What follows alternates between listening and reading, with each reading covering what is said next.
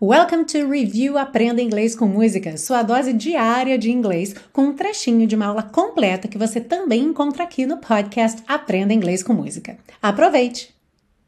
Na frase I'd better realize, temos a tradução é melhor eu entender, eu realizar, perceber isso mesmo, né? Assumir que isso é, aconteceu.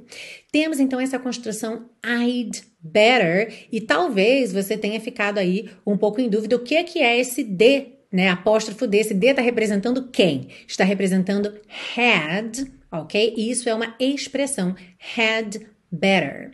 Had better se você fosse traduzir ao pé da letra, que você não vai, seria tinha melhor, certo? Eu tinha melhor, mas não é isso. Sempre que a gente é, vê a expressão had better, a ideia é que é melhor alguém fazer alguma coisa.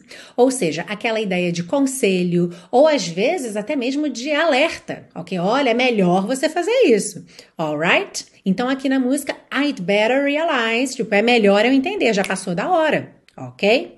Como é que você diria então, talvez para um amigo seu que brigou com a namorada e ele tá super triste, tá mal, você sabe que ela também tá mal, aí ele vem te pedir um conselho e você diz: "É melhor você conversar com ela". How would you say that in English? Como é que você diz isso em inglês? É melhor você conversar com ela.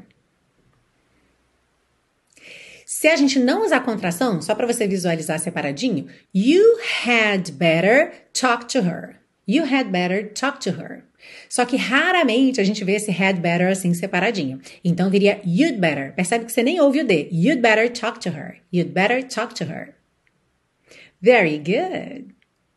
Yeux sans visage, eyes without a face, sans visage, eyes without